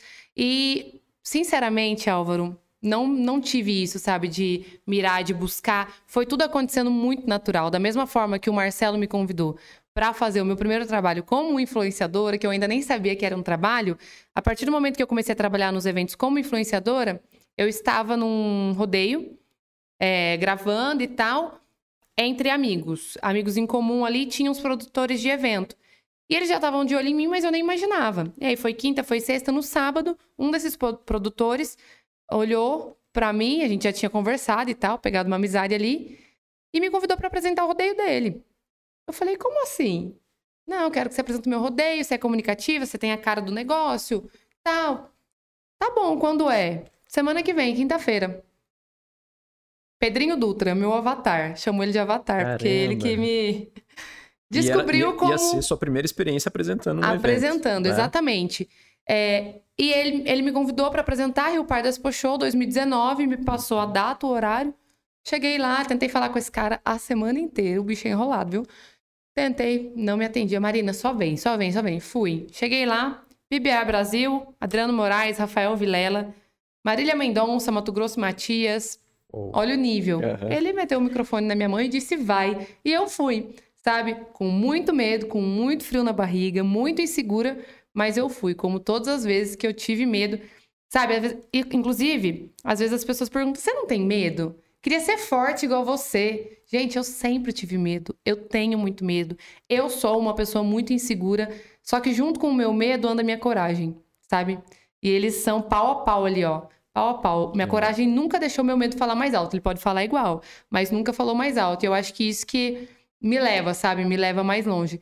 E foi assim que eu apresentei meu primeiro rodeio. E aí, desse primeiro rodeio, a Maé e a Maria José de Guaxupé estavam lá, viram, já me levaram para Guaxupé, que é um rodeio de super expressão também, uhum. em Minas, sabe? Expo Agro Guaxupé. Maria José, inclusive, é uma grande apoiadora da minha carreira. Ela é mulher, ela é vereadora, ela luta muito pelos direitos das mulheres, sabe? Então ela viu em mim, ela viu que eu não estava pronta, que eu não era uma super profissional, mas ela viu uma oportunidade de me dar e ela fez questão de me dar a oportunidade por ver que era um sonho ali, pelo meu brilho nos olhos mesmo e, sabe, por por valorizar a mulher nesse meio, sabe? Que é tão uhum. raro e que a gente está quebrando tanto essas barreiras. E aí eu fui para Guaxupé, de Guaxupé já fui para outra, para outra e assim foi acontecendo, sabe? Eu gosto muito de citar sempre o Pedrinho, que foi o cara que me deu a primeira oportunidade, Maria José, Jefferson Ferreira, que chegou e me falou assim: Ó, oh, vamos fechar X rodeio aí, vê o que, que você faz para mim. É, em tantos rodeios a gente fecha. Eu fiz alguns rodeios com o Gé também, Vinagrinho. Ele costuma falar que ele não me ajudou em nada, sabe? Porque ele não gosta de indicação e tal, mas ele nunca me atrapalhou. E ele sempre, se a pessoa pergunta, e a Marina? Ah, a Marininha, sabe, sempre uhum. enche a boca para falar de mim. Uhum. Então eu sou muito grata por ele também e por tantas outras pessoas que eu seria injusta. É, já falei alguns nomes, né, mas não vou lembrar de todos, mas enfim. Todos estão se sentindo abraçados e agradecidos. Se sintam abraçados e agradecidos, porque a minha vida foi isso, sabe? Sempre foi. Foram pessoas acreditando numa pessoa que não estava pronta, não tô pronta, na verdade. Eu acho que a gente nunca tá 100% pronto. A gente tem, tem sempre o que aprender, o que melhorar, o que profissionalizar. É, na verdade, tanto como pessoa como, quanto profissional, sabe? E eu tenho comigo essa humildade de onde eu chego. Eu quero conversar com pessoas mais experientes que eu. é, principalmente no âmbito do rodeio, do microfone, para que essas pessoas me passem é, vivências delas para eu aprender e ser cada vez melhor para somar mesmo nos eventos, sabe? Uhum. Eu vejo, Álvaro, tudo isso, toda essa minha vida, minha carreira, com um propósito. Eu nunca tive, depois que, por mais que tenha sido sem pretensão, eu não busquei ser isso, eu me tornei isso porque eu creio que estava escrito, que Deus sonhou para mim e jogou o microfone na minha mão ali, através de pessoas que foram um instrumento dele. Eu vejo tudo isso como um propósito. Então, para mim, não é simplesmente fazer uma publicidade, postar no Instagram e ganhar o meu dinheiro na conta, o Pix. Não é simplesmente subir num palco, falar lá, agradecer os patrocinadores, chamar um artista, colocar meu dinheiro no bolso e ir embora para casa. Não.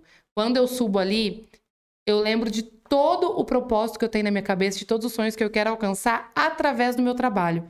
Entendeu? Eu tenho uma missão. Eu acho que eu estou construindo a minha missão, estou buscando a minha missão através desse trabalho que foi o que Deus preparou para mim. Só que não é simplesmente um trabalho, é inclusive dinheiro é consequência, sabe?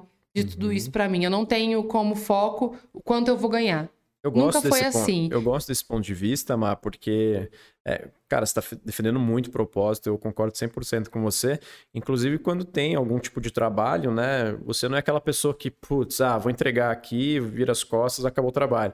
É, você é você, né? É, você falou, poxa, o meu trabalho é a minha autenticidade e tudo mais.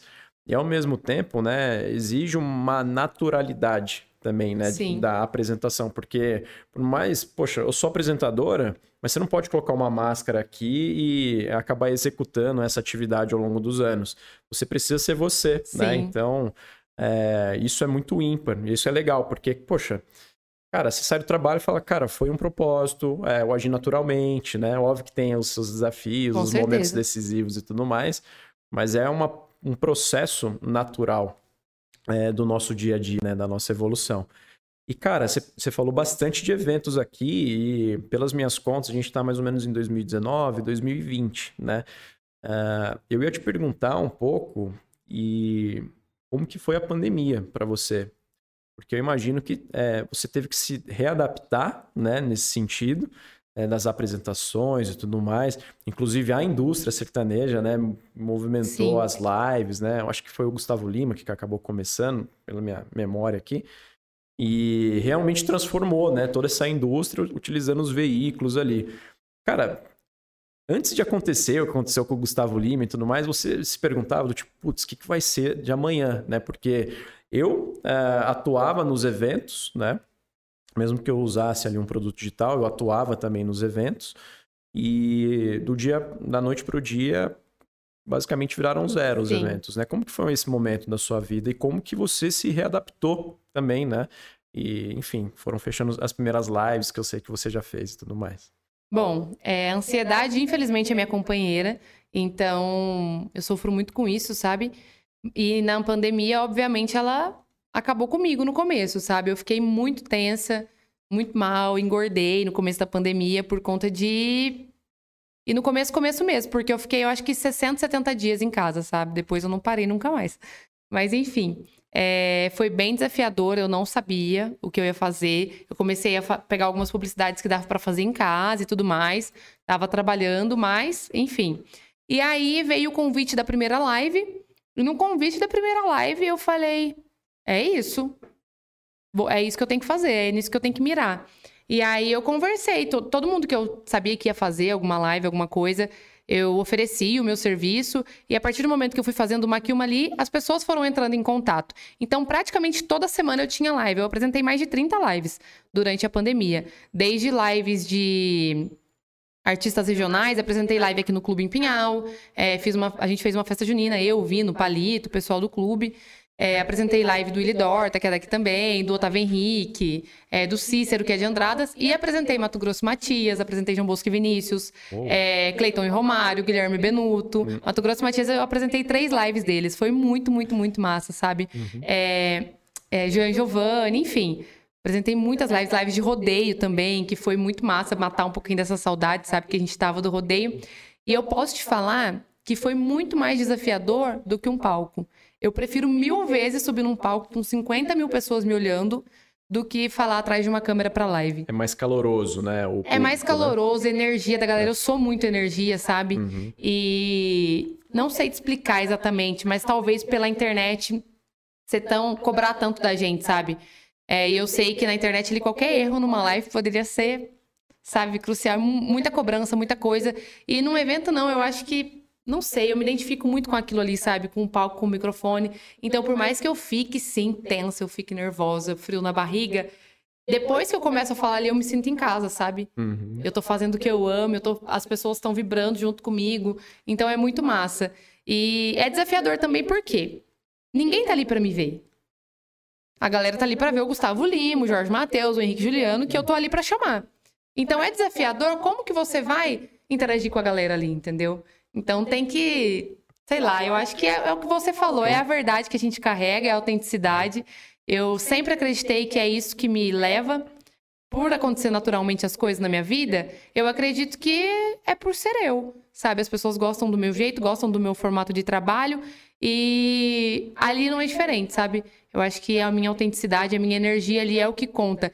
É obviamente que eu tenho que estudar, eu estudo, faço mentoria, faço fono, porque eu tô com um problema na, na, na voz, nas cordas vocais, que eu tô com uma fenda, então eu tenho que fazer fone e tudo mais, me cuido. Só que eu acho que o crucial ali, eu ouvi isso de um grande amigo meu, sabe? Eu jamais vou esquecer, eu ouvi isso num momento que eu tava mal, ele não sabia que eu tava mal, e ele me falou, Marina, o que vai definir o seu sucesso não é a sua voz perfeita, não é você não errar nada em cima do palco, você, enfim, sua apresentação ser em cima da pinta. Não é isso que vai definir o seu sucesso. Isso conta muito. Mas o que vai definir até onde você vai chegar é a pessoa que você é. O coração que você tem, a energia que você carrega e principalmente o seu propósito de vida. E propósito eu sei que você tem, você tá correndo atrás da sua missão, energia boa tá na tua cara, dá para sentir a hora que você chega. E se cuida sim, sabe? Mas não se mata por conta disso, porque eu me cobro demais, sabe? Uhum. Eu me cobro demais o tempo todo. Eu não gosto de me assistir. Porque ah, eu fico achando mil ah. erros, entendeu? Eu me assisto porque uhum. é justamente para eu ver onde eu tenho que melhorar e tudo mais. Uhum. Mas eu não gosto de me assistir. Mas enfim, é, isso me aliviou demais, sabe? Uhum. É o dia que ele me falou, porque para pensar é isso. E não tem elogio melhor para mim do que a pessoa elogiar quem você é por dentro, sabe? É, a paz que você traz, a energia que você carrega. Eu acho que a energia não mente, você não consegue segurar, como você mesmo disse, você não consegue sustentar uma coisa que você não é por muito tempo. É. Entendeu? Uhum. Então, a partir do momento que eu consigo conquistar as coisas no meu trabalho, no meu profissional, sendo quem eu sou, eu acho que é a maior recompensa para mim. Ah, legal demais os comentários. Gostei pra caramba. E vamos pensar aqui então, poxa, a pandemia, vamos falar assim, já esfriando um pouco, né? É, cara, você fez 30 lives, é muita coisa, né? Nesse período e tudo mais. E a live é mega cansativo, porque tem toda uma preparação, né? São é instrumentação, tem é, um roteiro ali, né? Sim. Quais são os produtos que você vai ter que falar ali é, ao longo é, do show e tudo mais. E tem um, o maior desafio que você falou, eu acho que é, é é que nem aquela coisa, quando você assiste um jogo de futebol na pandemia, não é a mesma coisa que um jogo de futebol hoje, né? Que a pandemia tá passando. Falta Sim. aquele público gritando, né? É, fazendo. É, trazendo aquele calor, né? Que faz falta realmente. Então foi um mega desafiador para você e parabéns aí pela readaptação, né? Mas vamos pegar aqui a pandemia é, já esfriando, vamos falar assim, né? Os eventos presenciais é, voltando. E pegando Marina Fabres aqui, então, poxa, você já tinha já uma experiência já bem consolidada, não só nas lives, né? Mas também no presencial, que já eram os rodeios, estavam acontecendo Sim. lá em 2019 e tudo mais. Eu acho que isso em 2000 e, sei lá, 2020, 2021 deve ter se potencializado no sentido das contratações, né, e tudo mais. Sim. Qual foi seu primeiro rodeio depois da pandemia, vamos falar assim, presencial, com a galera lá gritando e tudo mais? Bom, meu primeiro evento presencial, rodeio, obviamente, foi Colorado, Paraná. É um evento de expressão gigantesca, um dos mais sonhados por todos os profissionais do rodeio e não diferente por mim. É, sonhei muito em estar lá. A gente já tinha conversado, na verdade, desde 2020, sabe? É, já estava fechada com eles. E esse ano finalmente aconteceu. Inclusive foi um desafio, porque quando começou a pandemia, eu tava de mala pronta para ir pro Colorado. Foi meio que na semana do evento, sabe? Então eu fiquei muito triste e tal. Mas como Deus não erra, eu fui no momento que eu tinha que ir. Hoje eu sei que eu não estava pronta para trabalhar em Colorado em 2020, sabe? Mas esse ano eu estava. E foi bom demais. A experiência lá foi surreal. Um dos melhores eventos que eu já trabalhei. É, posso afirmar isso para você. Tanto pelo público, sabe? O calor do público que a gente tá, até falou. É, a energia da galera. O rodeio lá é muito sertanejo, é muito tradicional. Então é uma coisa que eu gosto demais. A galera espera demais por Colorado. Os artistas também sonham em pisar naquele palco. Então, para mim, que não tenho muito tempo de carreira, talvez não tenha tanta bagagem é, estar lá e ser tão bem recebida, sabe? Por Colorado, por toda a equipe de Colorado, presidente João, o Marcelo, meu amigo Siqueri, ele que me indicou lá pro João, também falou assim: traz essa menina, traz ela que ela é boa.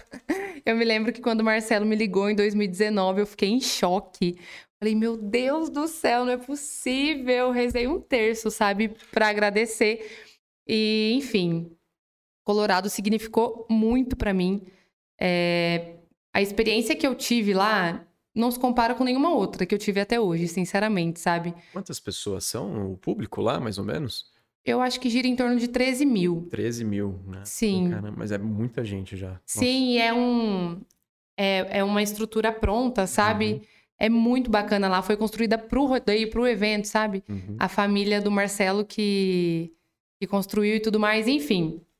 É, Colorado foi ainda mais especial, não só por estar lá, por tudo que o nome de Colorado representa, foi especial pela forma com que eu fui tratada lá, sabe?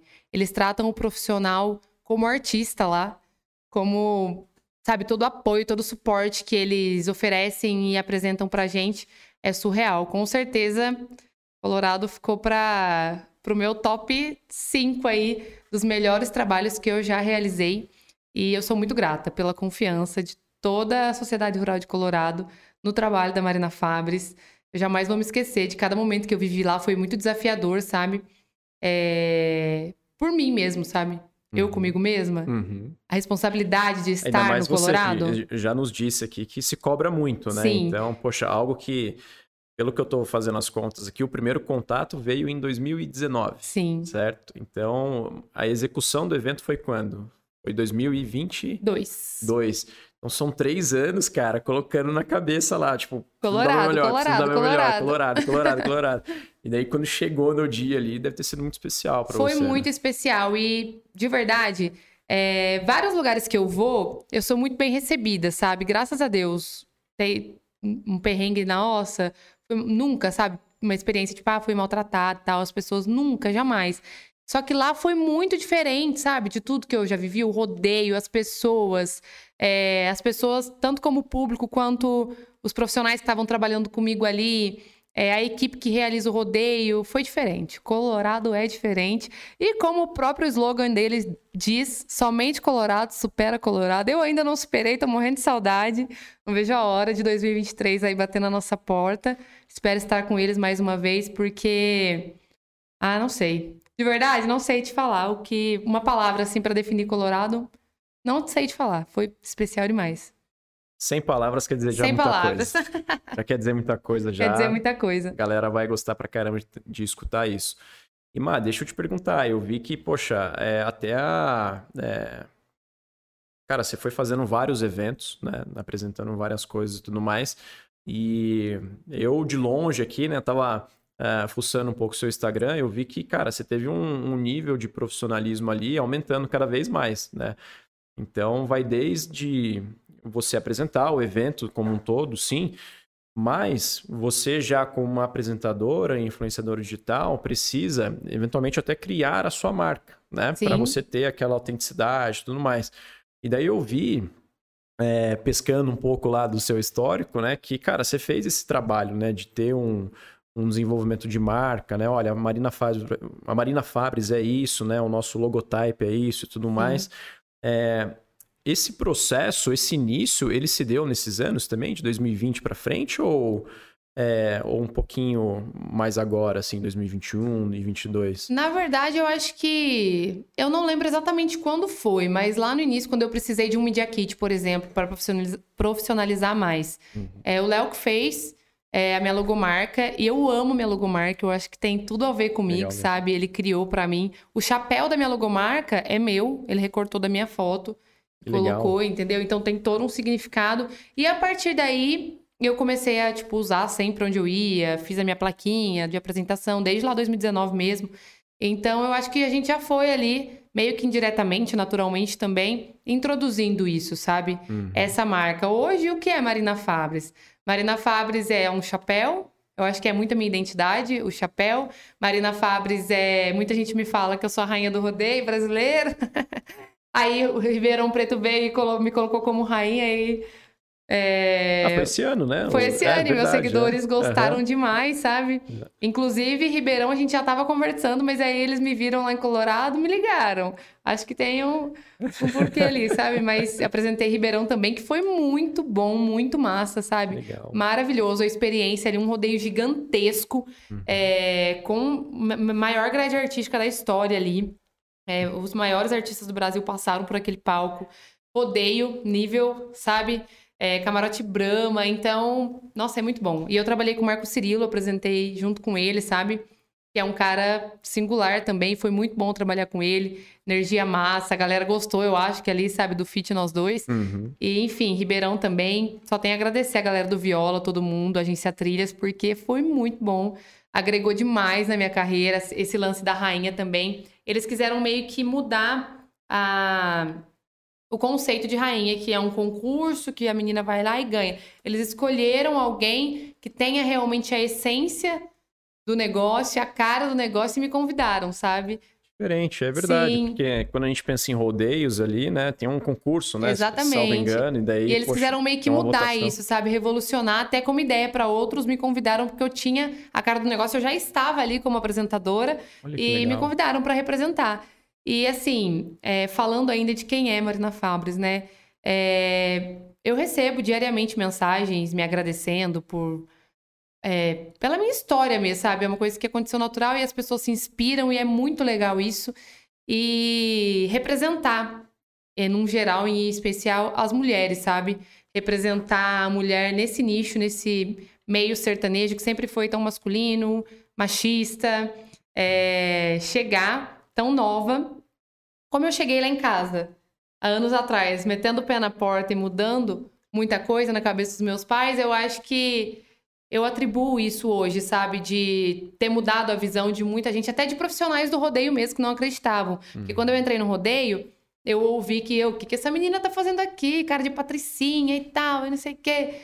E quando as pessoas dão oportunidade para conhecer as pessoas, o, o trabalho e tudo mais, é outra coisa, entendeu? Vira chave. E graças a Deus eu tive muitas oportunidades, busco muitas ainda, sabe? É, só que cada porta que é para mim é, se abre na hora certa. Se não abriu ainda é porque não é para mim. E tenho muito isso em mente também. É muito difícil isso, porque às vezes a gente quer as coisas para ontem. Mas eu coloquei, quando eu coloquei na minha cabeça que a vontade de Deus é perfeita, eu vivo melhor, sabe? Eu lido melhor com a minha ansiedade. Uhum. Eu antes eu ficava falando, meu Deus, por que que não aconteceu? Eu tinha tudo para acontecer, tava tudo certo e não aconteceu, porque não era para mim. Entendeu? O que for para mim tá guardado, tá reservado e no momento certo vai chegar. Eu ouvi uma música no sábado que diz assim: Tudo que é seu está no coração de Deus. E essa música representa muito de tudo que eu acredito desde sempre, sabe? Eu sempre falo, Deus sonhou primeiro tudo isso que eu vivo hoje. E sim, o que eu não vivi ainda está no coração de Deus e na hora certa eu vou viver, sabe? Então, eu trago isso, trago essa verdade minha, essa essência que eu não quero perder, essa autenticidade que eu não quero perder. Eu tive sim receio e tal, um pouco de vergonha no começo, hoje eu não tenho. Eu sou quem eu sou, onde eu tiver que ser, se eu tiver que chegar, che que chegar com um chapéu num lugar aleatório, eu sou a Marina Fabras do chapéu, uai. Exato. Entendeu? Exato. Hoje eu não tenho mais vergonha disso, receio disso. Entendeu? Então, representar essa mulherada, poder levar um pouco de ânimo, de inspiração para mulheres que não acreditam porque homens disseram que elas não são capazes, porque um pai disse, porque uma família disse, porque uma amiga invejosa disse que ela não pode, porque o corpo dela é assim, porque ela tá velha, porque. Gente, só nós podemos acreditar no que a gente pode alcançar. A partir do momento que eu acredito, que eu sonho, que eu sou capaz, eu sou capaz. Pode demorar, o processo pode ser doído, pode ser longo, mas se eu acredito que eu posso realizar, eu posso realizar. Mas é muito legal você falar isso, até porque. É, e me surpreendeu também, porque eu acabo vendo qual é o tipo de público que escuta o nosso podcast, né? E daí começou com bastante é, homens, né? Ah, acabando escutando nosso podcast e tudo mais. E hoje ele é dividido, esse público. É, eu tenho mais ou menos 49% são mulheres. Sim. Isso foi 6% já, né? E daí a gente acabou trazendo a mulherada aqui, vamos falar assim, né? Todas as empreendedoras e tudo mais, cada um no seu segmento. E, e é legal que é, elas usaram do serviço e da indústria que elas acabam atuando, né? Uma forma de potencializar né, a defesa dessas causas. E você não faz diferente também, isso Sim. que é legal. E você ainda tem um alcance é, enorme, né? Então, poxa, como eu consigo usar, né? É... Eu acho que, você, acho que você nem se pergunta isso, você faz de uma maneira natural, na verdade, mas você é, consegue usar os seus veículos, né, as suas redes e tudo mais, para defender também e, é, a causa né, das mulheres e tudo mais. E no dia a dia, do trabalho, né? Foi uma quebra Sim. de barreiras ali enorme. Né? Com certeza. E as pessoas. Hoje mesmo eu recebi uma mensagem, porque eu costumo. É que na minha rotina hoje em dia tá mais difícil isso. Mas eu sempre gostei de acordar de manhã, tomar meu café e falar com as pessoas, sabe? Falar um bom dia, falar alguma coisa que eu tô sentindo ali. Eu leio sempre meu Minuto de Sabedoria. Eu tenho outro livro que eu gosto de ler de manhã, sabe? Ou de manhã ou à noite, dependendo do que eu tô fazendo, mas enfim. E gosto de dividir isso com os meus seguidores. E isso se tornou uma rotina para eles também. Eles sentem falta porque eu não consigo mais fazer isso todo dia, sabe? Uhum.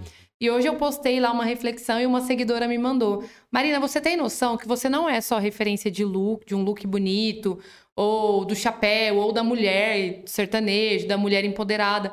Não é só isso. Você hoje se tornou a pessoa que traz um ânimo para uma pessoa que acordou desanimada, ela olha os seus stories e e anima. Olha entendeu? Legal. Transcende, então, na verdade. Né? Exatamente. Né? E, tipo, pra mim é uma coisa que eu tô ali até meio dormindo ainda, sabe? Falando. Uhum. Porque eu demoro para pegar no tranco.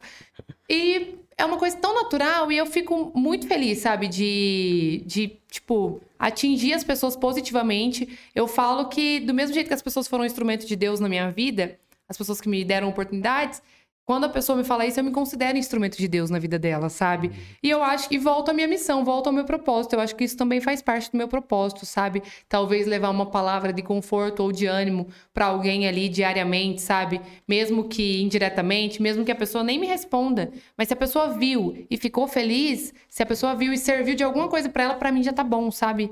Para mim já é, é já é uma válido sensação ali. muito boa para você também. Né, Exatamente. Né, Legal. É...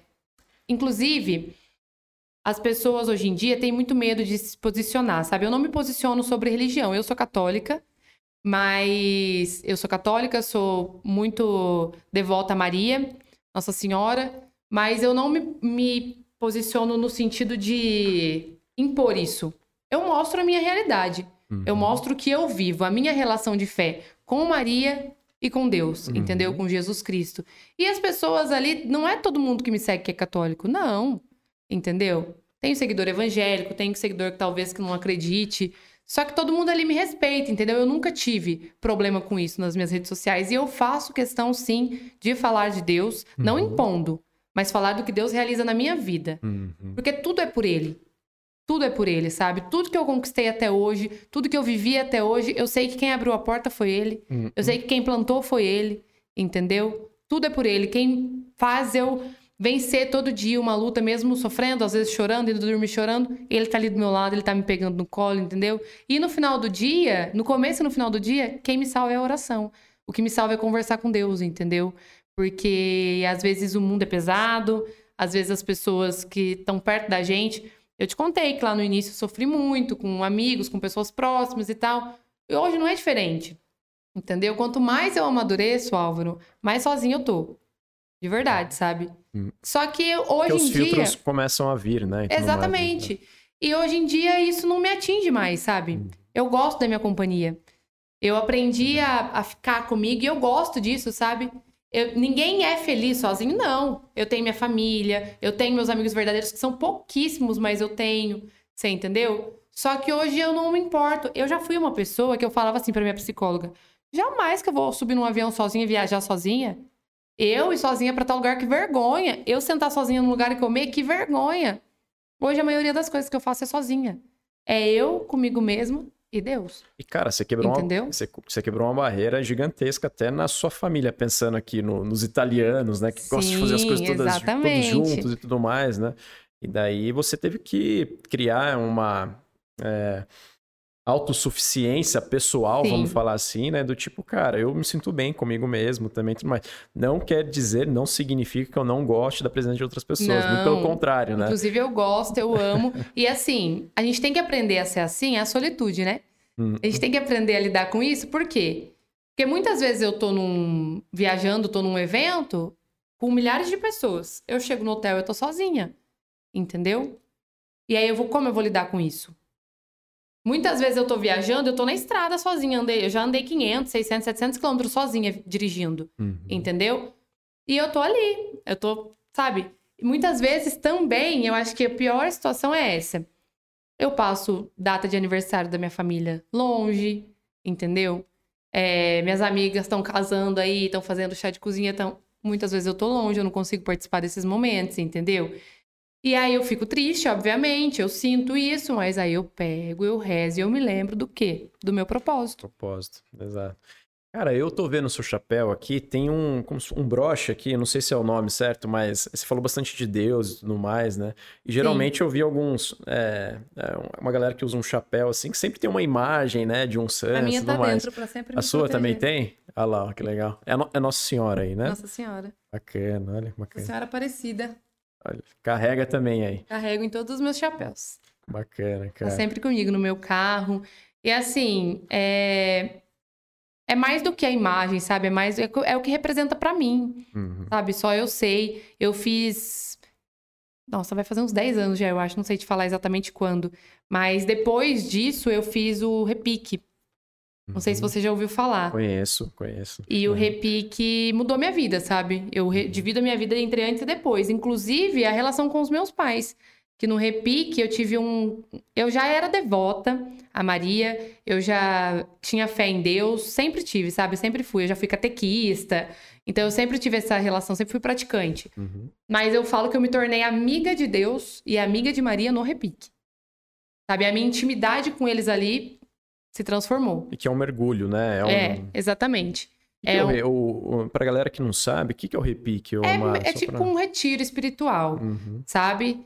É católico. E é uma coisa que é muito forte, é sensacional. A gente só pode fazer uma vez na vida, porque se pudesse fazer uma vez por ano eu faria. É maravilhoso. E eu me tornei amiga de Deus ali, sabe? A minha Uhum. intimidade com ele ali é outra coisa. Hoje, num dia, por exemplo, que eu não consigo falar nada, que eu tô mal e tal, eu fico ali quietinha, eu sei que Deus tá escutando meu coração, sabe? Eu sei que Cara, ele tá ouvindo minha oração de alguma forma. Eu acho muito legal essa, é, essa narrativa de você sempre estar acompanhada, né? É, é, com Deus é, e tudo mais. Porque foi o que você falou, tem muitos momentos que você fisicamente está sozinha, né? Sim. Então, poxa, não tem uma amiga, não tem um amigo, não tem o, a equipe que ia recepcionar você ali e tudo mais. E para o tipo de indústria, para o trabalho que você faz, principalmente de apresentação, né? Cara, é muito desafiador, porque tem alguns momentos da sua vida que você vai estar mal, não é? Tem alguns momentos que, cara, você vai estar triste. E daí, para você subir num palco com um sorriso no rosto, né? É, ter todo um roteiro ali para apresentar e não mostrar que você tá triste é muito E eu desafiador. já passei muito por né? isso. Já? Já, já passei várias vezes por isso. E é aquilo, né? Colocar tudo no bolso, É. porque a gente tem outra coisa pra fazer naquele momento. É, é verdade. E bacana que, cara, você tá na sua cabeça, pô, tô acompanhada aqui, né? E tudo mais, vai ficar tudo bem. Né? Sim, é isso. Eu sempre consagro tudo a ele, sabe? Quando eu acordo, a primeira coisa que eu faço é rezar. Quando eu vou dormir, antes de dormir, aliás, a última coisa que eu faço é rezar. E tudo que eu vou fazer, eu entrego. Antes de começar o nosso podcast, eu entreguei pro Espírito Santo e pedi discernimento a ele pra usar as palavras certas com você. É sempre Uhum. isso que eu faço. Ah, tá tranquilo, cara. Tá natural, na verdade. Não é... é... Mas vamos lá, então. Cara, eu acho que, ao meu ver, aqui a gente passou é, por algumas fases da sua vida. Não vou falar todas no detalhe aqui, porque, cara, é tanta história, né, que a gente não consegue Sim. dividir aqui no nosso bate-papo, né? Eu queria entender hoje, tá? Imaginando hoje, é, quem é a Fa Marina Fabres, né? É, quais são os serviços é, que ela está atuando hoje. E, eventualmente, se você conseguir também dividir com a gente um pouco de spoilers, né? Algumas novidades que estão vindo e tudo mais. É, compartilha aí, o espaço é seu, manda brasa ali, divide com a galera o que, que você acha bacana ali, tá bom? Bom, Marina Fabres é apresentadora, influenciadora digital, é, trabalho aí pelos eventos no Brasil inteiro. Onde chamar eu tô indo, não temos limites, barreiras. É, o nicho é sertanejo, rodeio, mas já fiz um pouquinho de tudo, tô aberta também a novas coisas e tudo mais. É, Para acompanhar o meu trabalho, é só me seguir no Instagram, arroba Marina Fabres, lá no link, na bio, aliás, tem o link que você fala direto com a Débora, que é a minha assessora comercial, cuida da minha agenda, ela que vai direcionar você, enfim, ao trabalho que você procura, tanto uma publicidade de uma marca, quanto é, ao trabalho do microfone. É, quanto a publicidades, tem sim alguns nichos que eu trabalho, é, mas eu acho que vendo minha, minha carinha lá, já dá para ter noção. Gente, eu costumo sempre trabalhar, divulgar com o que eu acredito, sabe, Álvaro? Eu não faço nada, eu já te falei isso aqui. Dinheiro para mim é consequência, então tem N fatores a serem estudados antes de um contrato ser fechado, sabe? Se aquele produto é minha cara, se aquele produto é de confiança, se aquele produto, enfim, tem a ver comigo antes de, de divulgar para as pessoas que eu construí essa confiança com as 280 mil pessoas que me seguem hoje. Uhum. Eu construí essa naturalidade eu mostro tudo ali, pode ser uma publi, pode ser o que for, eu mostro tudo de uma forma natural, porque eu realmente conheço, confio, por isso que eu estou indicando, e sempre vai ser assim, sabe? É, nunca vou, nunca quero perder a minha essência, nem os meus valores para ser aceita em algum lugar ou para fazer algum trabalho. Eu quero manter Marina Fabres, eu vou ser a Marina Fabres de Santo Antônio do Jardim, do sítio, 5 mil habitantes, pé vermelho de terra, por onde eu for, sabe? Eu posso conhecer mil países, eu posso, enfim, conhecer mil lugares, trabalhar com N pessoas famosas, anônimas. Eu quero continuar sendo eu, porque eu acho que o que me trouxe até aqui foi a minha autenticidade, foi a minha naturalidade, foi o meu jeito de ver e levar a vida. Então, se eu perder isso, eu perco tudo, eu perco o sentido. Vou continuar aí construindo meu propósito, sendo quem eu sou e você que quer levar a Marina Fabres do seu evento, quer divulgar a sua marca, entre em contato, arroba Marina Fabres no Instagram. Lá tem um link na bio que você fala direto com a Débora. E bora aí entrar para esse time. Legal demais. Mar, e nunca esqueceu da, das raízes, né? Isso que é legal, cara. Em todo o seu discurso você falou isso aqui de uma maneira muito natural. Achei bem bacana. Tem algumas novidades vindo aí que você queria compartilhar com a galera? Ou Bom, ainda vai compartilhar? eu aprendi uma coisa na minha vida que primeiro eu tô vivendo e depois eu tô compartilhando, sabe? Uhum. Então, e eu gosto muito de focar no hoje também. Gosto muito. É lógico que eu tenho planos, tenho ambições, mas vivendo um dia de cada vez, compartilhando um dia de cada vez com vocês. E aguardem, porque novidade sempre tem. Vamos acompanhar então a Mar, né, nas redes sociais ali e tudo mais, que ela vai postando aos poucos ali o que, Vamos que tá, sim, com certeza. tá vindo aí nos dias seguintes. Mas eu tenho uma última pergunta, que isso, claro. cara, eu faço para todo mundo que tá vindo aqui. Né? É, primeiro, parabéns por toda a sua trajetória. Tá? É, não conhecia nesse nível de detalhes, né? Eu tenho certeza que você não contou 10% dos não. detalhes aqui, tá? Mas se a gente fosse pensar num resumão ali, né, eu acho que é, deu para ver que teve muita garra, teve muita autenticidade, naturalidade e momentos bem decisivos, né? E Sim. não é trivial é fazer o tipo de trabalho que você faz hoje, né? Tem todos os seus desafios por trás e aquela coisa que você precisa manter o, o sorriso no rosto e ir para a guerra, vamos falar assim, né? Sim. Mas é uma guerra pacífica, né? Você faz de uma maneira natural e tudo mais.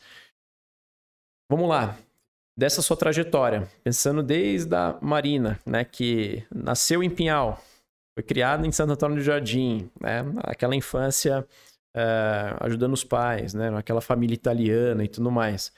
Até então, né, do quanto dessa sua trajetória você atribui para sorte, e exclusivamente sorte, tá? e do quanto que você atribuiria para, cara, força de vontade, é, autenticidade, né? Vamos falar assim, e até arriscando em alguns momentos mais desafiadores, desafios, resiliência, todas essas palavras que estão muito envolvidas ali com força de vontade de fazer algo acontecer. Né?